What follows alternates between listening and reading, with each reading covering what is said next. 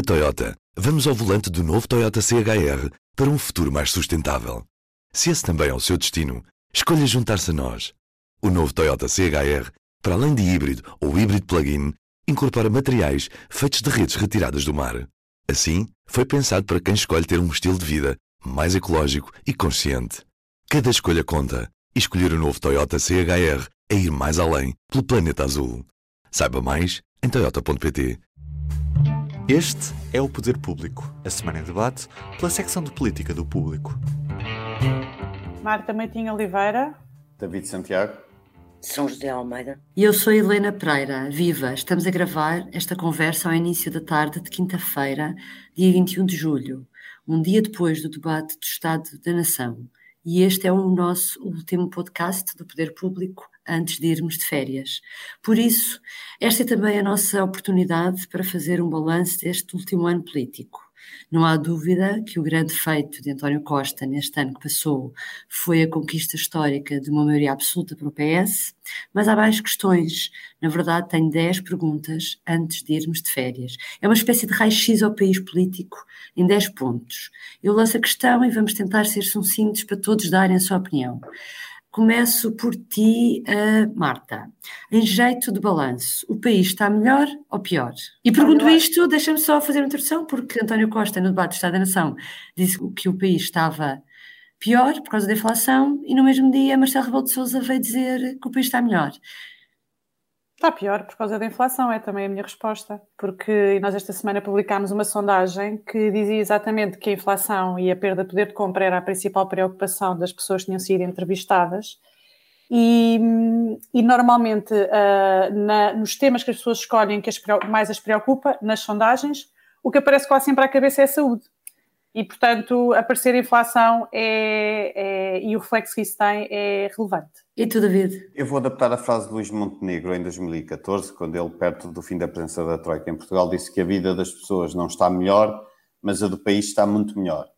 Um, ou seja, superada a fase aguda da pandemia, acho que se pode dizer que a vida das pessoas está melhor, mas com a inflação e os problemas do SNS, em particular, está bem mais difícil às pessoas fazerem a sua vida. Eu serei muito rápida e sucinta. Eu acho que não é preciso sondagens para todos percebermos que o país está pior. Pronto, ponto eh, final. É, óbvio, não é preciso é, sondagens, ponto final. Não, não, e por uma razão muito simples. Os níveis de inflação existem, não só em Portugal, mas em toda a Europa e no mundo. Não há, não há governo que consiga resolver isso por mais medidinhas que vá tomando. Quer dizer, isso reflete-se na vida das pessoas. Segunda questão: qual o pior momento de António Costa neste último ano, Marta? Olha, eu acho que o momento mais difícil para António Costa, apesar de agora não parecer, foi o momento em que ele viu o orçamento chumbado. Porque na altura uh, o orçamento, quando foi chumbado, não parecia haver perspectivas sequer de uma maioria absoluta e tudo o que era entendimentos à esquerda pareciam mortos dali para a frente. E, portanto, nós agora olhamos para aquilo e, e, não parece, porque as coisas acabaram por se resolver e neste momento nós temos uma situação política mais calma, mas na altura foi bastante difícil. Eu não diria um momento, mas uma característica que vem ganhando peso. Um, é que António Costa prometeu uma maioria de diálogo e garantiu que esta maioria absoluta não seria sinónimo de poder absoluto.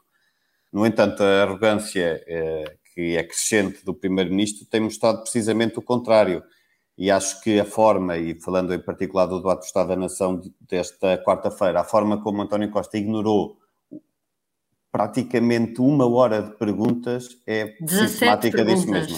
Sim, uhum. e foi uma hora. Essas perguntas demoraram, essas intervenções demoraram quase uma hora.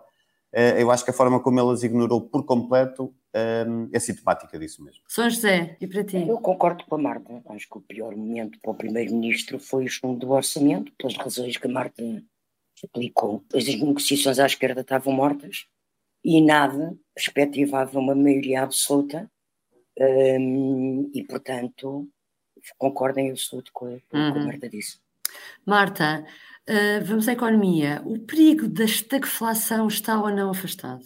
Não, não está. Porque a decisão do Banco Central Europeu que acabou de, de acontecer prova um bocado isso, porque o Banco Central Europeu acabou por uh, tomar uma decisão histórica para tentar controlar a inflação numa altura em que também tem receio de que uh, acabe por haver uma crise que condiciona o desenvolvimento das economias. os crescimentos que nós temos visto até agora são quase crescimentos de correção do que aconteceu na pandemia. Não são propriamente crescimentos para aumentar o potencial de crescimento das economias.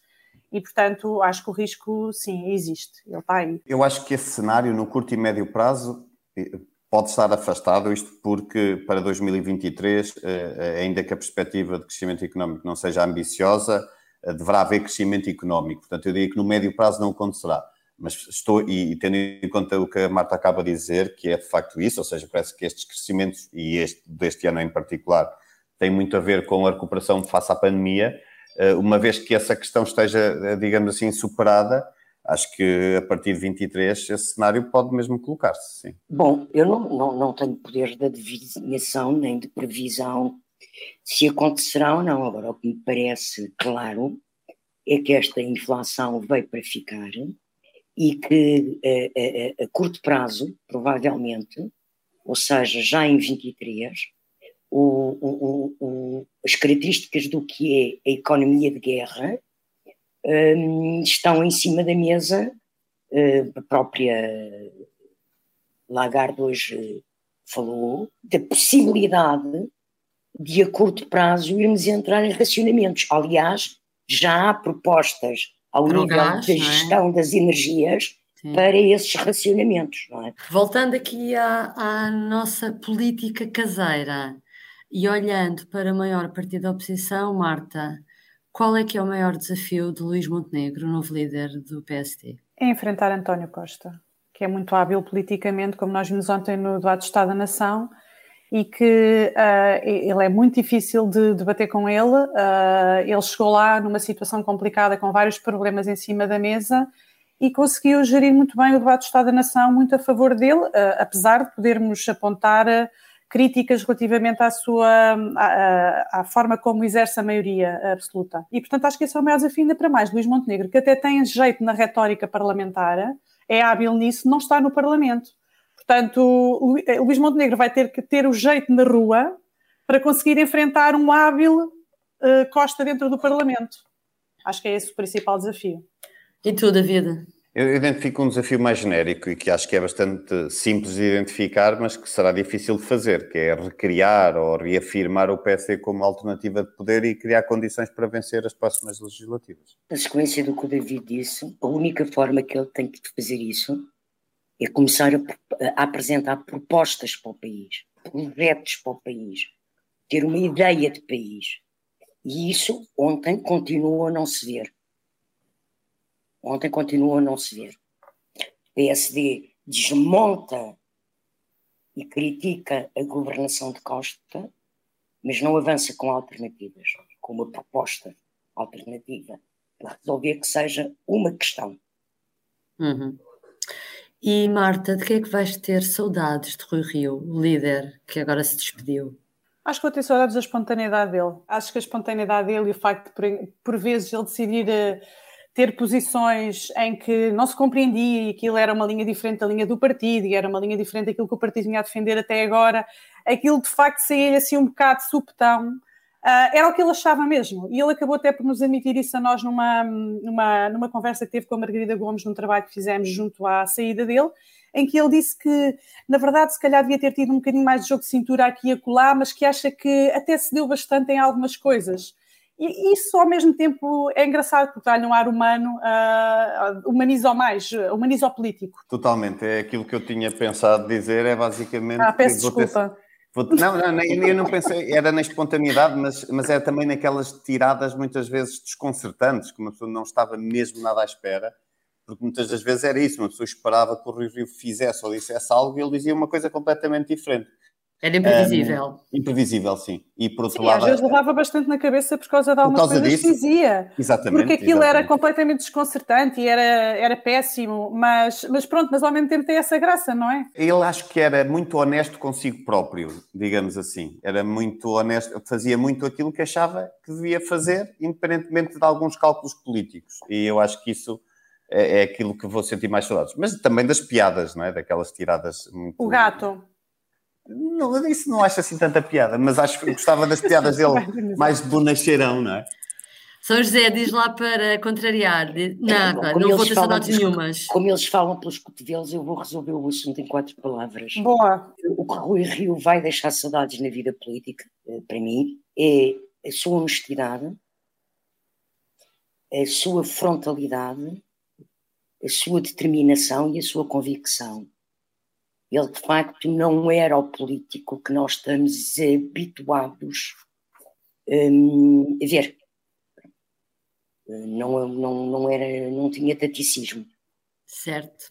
E como é que viram, agora olhando para a esquerda, a oposição que PCP e Bloco de Esquerda têm vindo a fazer? E quem é que, neste último ano, quem é que perdeu ou ganhou mais com isso? Começo por ti, Marta. Parece-me que o, eu acho que os dois tiveram dificuldades em voltar às suas posições originais de partido de oposição. O PCP teve aquela dificuldade acrescida em gerir a questão da guerra da, da Ucrânia, posição em relação a isso. E o Bloco, eu acho que agora está a afinar um bocadinho mais e a voltar um bocadinho àquela sua posição que estávamos habituados a ver o Bloco de esquerda nos debates a apontar para os problemas-chave. Ontem houve uma uma intervenção de Catarina Martins com dois pontos muito importantes, um relacionado com o financiamento dos financiamentos do PRR e outro relacionado com os RUs do governo na legislação laboral e que colocam o bloco, podem colocar-se, se for este o ritmo, no bloco outra vez naquela sua posição chave de, de eu lembro-me que nós esperávamos quando, para ouvir o bloco no Parlamento, porque normalmente saía uma notícia qualquer da resposta ao bloco. Uh, e, portanto, se calhar daqui a uns tempos poderemos ter isso. Eu acho que o PCP não me parece tenha conseguido ainda chegar à sua melhor forma, digamos assim. Eu, eu, acho que é difícil responder, mas eu também escolheria o Bloco, porque eu acho que tem conseguido ser mais acutilante nas críticas ao governo e acho que é, tem um bocado a ver com isso que a Marta diz, que eles estão a recuperar um bocado aquilo que era a norma, aquilo que era habitual no partido. Por outro lado, eu posso estar enganado, é uma questão de feeling, mas eu acho que o partido e em particular estou, estou a pensar nos debates uh, com o Primeiro-Ministro no Parlamento, eu acho que o partido e Catarina, Catarina Martins em especial poderão vir a beneficiar com o tom muitas vezes assintoso com que uh, António Costa se dirige à líder do Bloco, mas isso já é uma questão de. E José? Eu não sei qual dos dois ganhou, porque eu acho que perderam os dois, não é? A começar por número de deputados. Um, o BE tem mais, perdeu mais deputados do que o PCP. E tem menos deputados que o PCP neste momento, menos um. um quanto ao tom, eu não sei se, se o, o, PC está perdido e, e, e, e pronto, levará o seu, o seu, terá o seu ritmo para se tentar reencontrar. Não sei se o BE está a recuperar alguma coisa. Um, nem sei se o caminho para o BE recuperar é manter aquele estilo de perguntas uh, que mantém e aquele tom que mantém, um, e se é sequer manter a liderança de Catarina Martins. Eu acho que está no momento do, do BE. Mudar de líder. Uh, sim, sim, sim. Começar a pensar numa reestruturação, não de propostas, porque tem o seu programa, mas uhum. uma reestruturação na forma de comunicar com o país. Uhum. Entretanto, neste ano político tivemos também uma estreia da Iniciativa Liberal no Parlamento como grupo parlamentar. Havia um deputado e agora há uma bancada parlamentar. Isso, Marta, tem-se notado ou não na prática? Eu acho que não, mas hum, nem consigo explicar muito bem porquê, mas não tenho notado, dá uma sensação, ou, ou, ou, as nossas atenções estão mais dispersas por mais coisas, e também se calhar é uma questão, não é, não é um problema da iniciativa liberal, é porque é quase um efeito estatístico dividir as atenções com mais, com outras questões, incluindo o Chega, que domina muitas vezes o debate, incluindo uh, nós estarmos a olhar para para, para a forma como o PS exerce a sua maioria absoluta, Uh, pode ser isso, eu ainda não percebi muito bem uh, o porquê, mas eu acho que ainda não se nota muito aquele salto da bancada parlamentar. David? Eu, eu acho que a IEL de facto não é um partido de um homem só, e, e portanto, ao contrário do que a Marta diz, eu, eu, percebo o que a Marta diz no sentido de achar que de facto às vezes há momentos em que ainda parece que não se está a ganhar assim tanto, mas um, eu acho que já se, o partido já ganhou com a participação nos debates de deputados como o Carlos Guimarães Pinto, inclusive é o líder parlamentar Rodrigo Saraiva numa outra ocasião. Ou seja, eu, eu, eu recordo-me, não estou a pensar no momento mais imediato, mas houve já debates em que tanto um como o outro tiveram intervenções importantes, consistentes, e eu acredito que isso beneficiou o partido. São José. Pois eu acho que a iniciativa liberal se tem notado bastante, não, não tenho nenhuma dúvida sobre isso.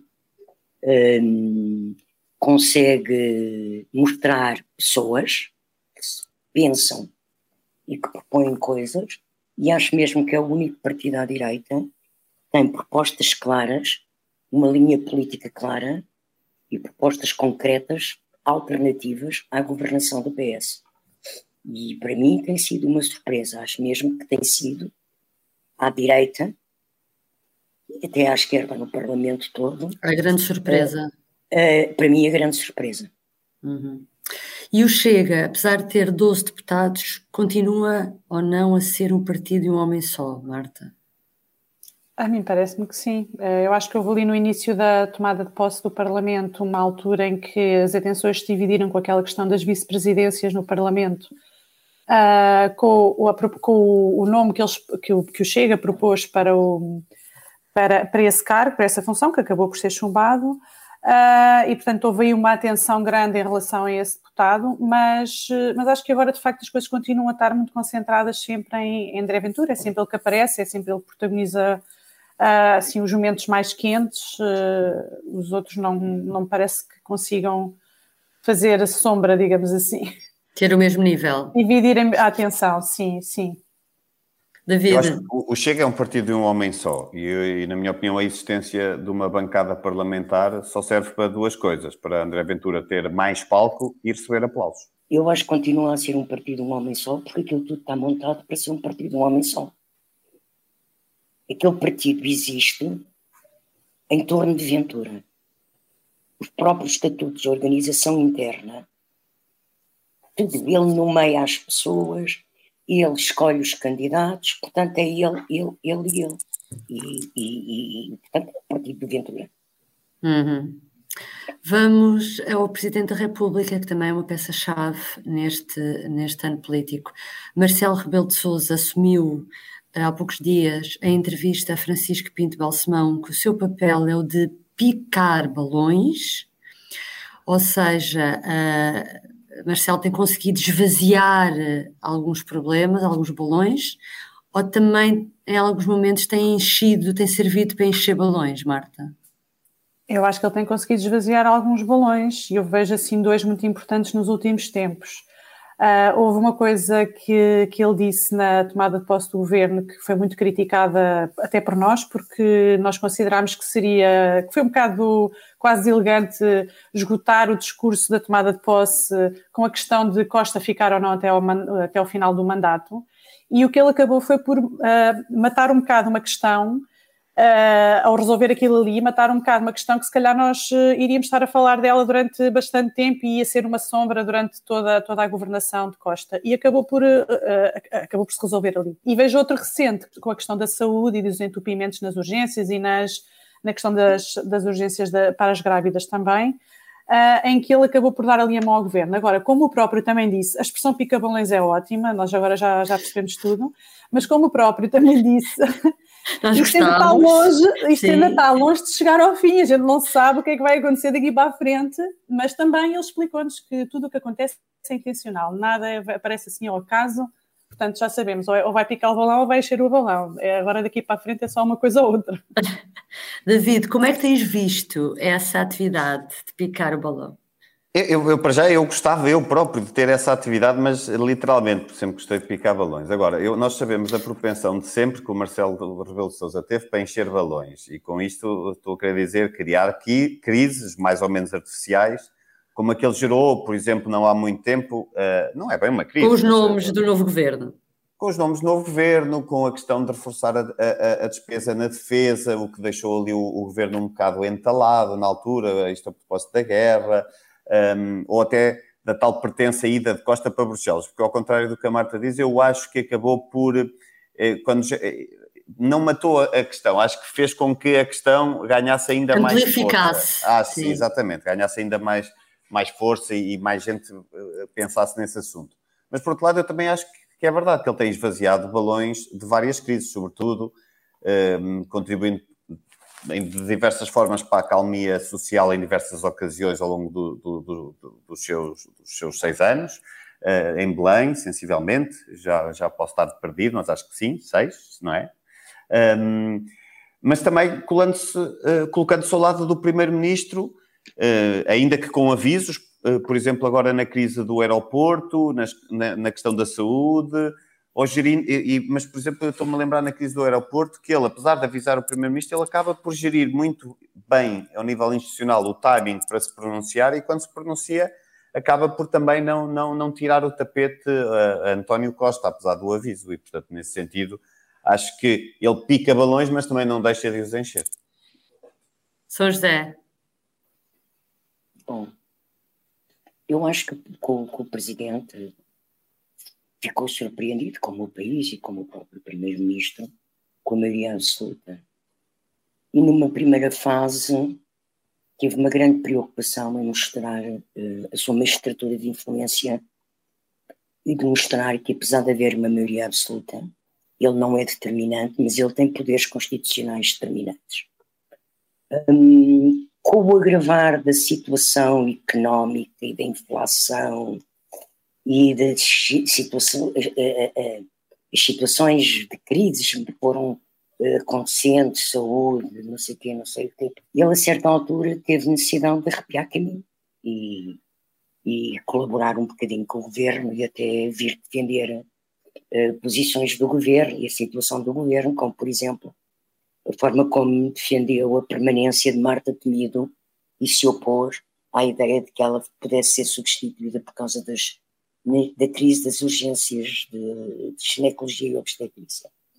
Portanto, eu acho que isto vai ser momento a momento, não é? Ele é uma pessoa com grande capacidade de análise e de previsão e, portanto, saberá gerir isso. Uhum. E como o tempo passa rapidinho, vamos já para a décima e última questão. Marta, o que é que esperas do próximo ano político? Olha, hum, eu acho que há aqui duas incógnitas para mim assim grandes, que são uh, o que é que Montenegro vai conseguir fazer como líder da oposição? Isso vai determinar muito o que é que será. Uh, e depois há uma, uma parte que não está tão na esfera política dos partidos, mas está mais na rua, e aí a concertação social, os patrões e os sindicatos têm um peso muito grande, mas isso é muito determinante para o ano político, porque com a quebra de poder de compra que as pessoas têm, uh, António Costa já prometeu um pacote de medidas para setembro. Uh, as pessoas vão começar, as taxas de juros acabam de subir, as contas começam a apertar, isto, portanto, não sei muito bem até como é que a esquerda vai gerir, nomeadamente o PCP, vai gerir este tipo de questões juntamente da, da Central Sindical da CGTP e, e, se haverá rua, se haverá muita rua, se não haverá muita rua e greves. Eu acho que isso vai ser muito importante para percebermos como é que vai ser o ano político, mas acho que em novembro teremos mais informação sobre isso. É um bom mês para orçamento, greves e isso é com a nova liderança da oposição, com a inflação e as perdas de rendimento que, que, que continuam no horizonte e que, e que, se eh, tendem a aumentar, tanto a inflação. A inflação talvez não tenda a aumentar, mas vai continuar a existir e as perdas de rendimento tenderão a aumentar. Com problemas sociais a serem destapados. A contestação social cada vez mais de regresso às ruas. Eu acho que o que se pode antecipar é um ano político difícil, necessariamente difícil para o governo Agora, nós também, também não nos podemos esquecer do que é que aconteceu no último, no, nos últimos meses, não é? Houve um orçamento chumbado, houve eleições, uh, e a verdade é que uh, não, não tem sido tempos fáceis para o, para o governo, que já veio, veio a vinha da pandemia, não é? Portanto, houve agora esta crise. Portanto, no fundo, é aqui uma, é, é uma continuidade de tempos difíceis, mas com novas características, sem dúvida nenhuma. São José, o que é que esperas? eu espero só duas coisas, só dois desejos. Um, que o Orçamento de Estado para 23 surja de facto com respostas, não que deixe a, a, a política das contas certas, isso tudo certo, mas, um, mas que venha com respostas uh, sociais ao nível de, de, indicações de aumentos salariais no, no setor público depois sejam reproduzidos no privado com medidas de apoio uh, social uh, para fazer face à, à, à, situação que se perspectiva e, portanto, espero que o Orçamento de 23 consiga dar uma, se não muito boa, pelo menos uma boa resposta uh, à situação. Espero, por outro lado, que o PSD, como principal partido da oposição, um, como segundo maior partido do país, consiga, de facto, começar a falar com o país, ou seja, começar a apresentar um projeto de país, propostas alternativas de governação, mas propostas concretas. Não é só dizer que é preciso fazer reformas disto e reformas daquilo. Não. Como é que se faz? O que é que se faz? Pronto. Uh, e que consiga começar a falar com o país e a recuperar a descredibilização que ganhou nos últimos, nos últimos anos. Bom, então ficamos com os nossos desejos, não é, para o próximo ano. Obrigada por nos ter acompanhado. Nós voltaremos em setembro. Boas férias, se for Boas férias. Caso. Para nós é. Boas férias. Boas férias. O público fica no ouvido. Na Toyota, vamos ao volante do novo Toyota CHR para um futuro mais sustentável. Se esse também é o seu destino, escolha juntar-se a nós. O novo Toyota CHR, para além de híbrido ou híbrido plug-in, incorpora materiais feitos de redes retiradas do mar. Assim, foi pensado para quem escolhe ter um estilo de vida mais ecológico e consciente. Cada escolha conta e escolher o novo Toyota CHR é ir mais além pelo planeta azul. Saiba mais em toyota.pt